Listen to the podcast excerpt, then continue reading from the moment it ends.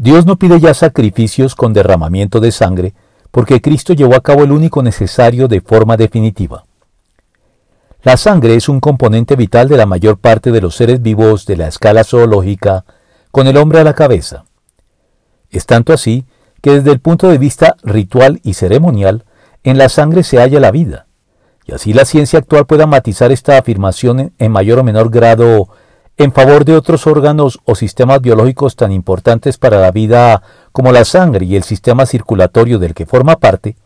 en esencia esta afirmación está de acuerdo con los descubrimientos de la ciencia.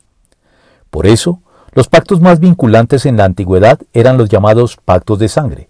al punto que la expresión cortar un pacto era la manera habitual para referirse a la celebración de un pacto entre las partes. La vigencia de la prohibición de no consumir sangre ni animales que hubieran sido sacrificados sin extraerles debidamente la sangre en el Nuevo Testamento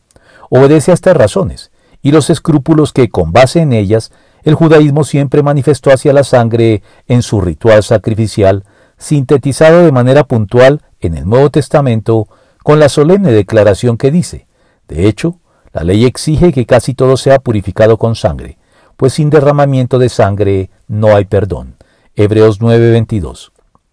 La sangre de Cristo no es pues un fetiche, a manera de supersticioso amuleto protector al cual acudir en momentos de peligro cual fórmula mágica, sino que evoca nuestra condición redimida por la que nos hallamos ya cubierto y debidamente exonerados del justo juicio de Dios, gracias a que la sangre, o más exactamente la vida de Cristo, pagó el precio de nuestra redención.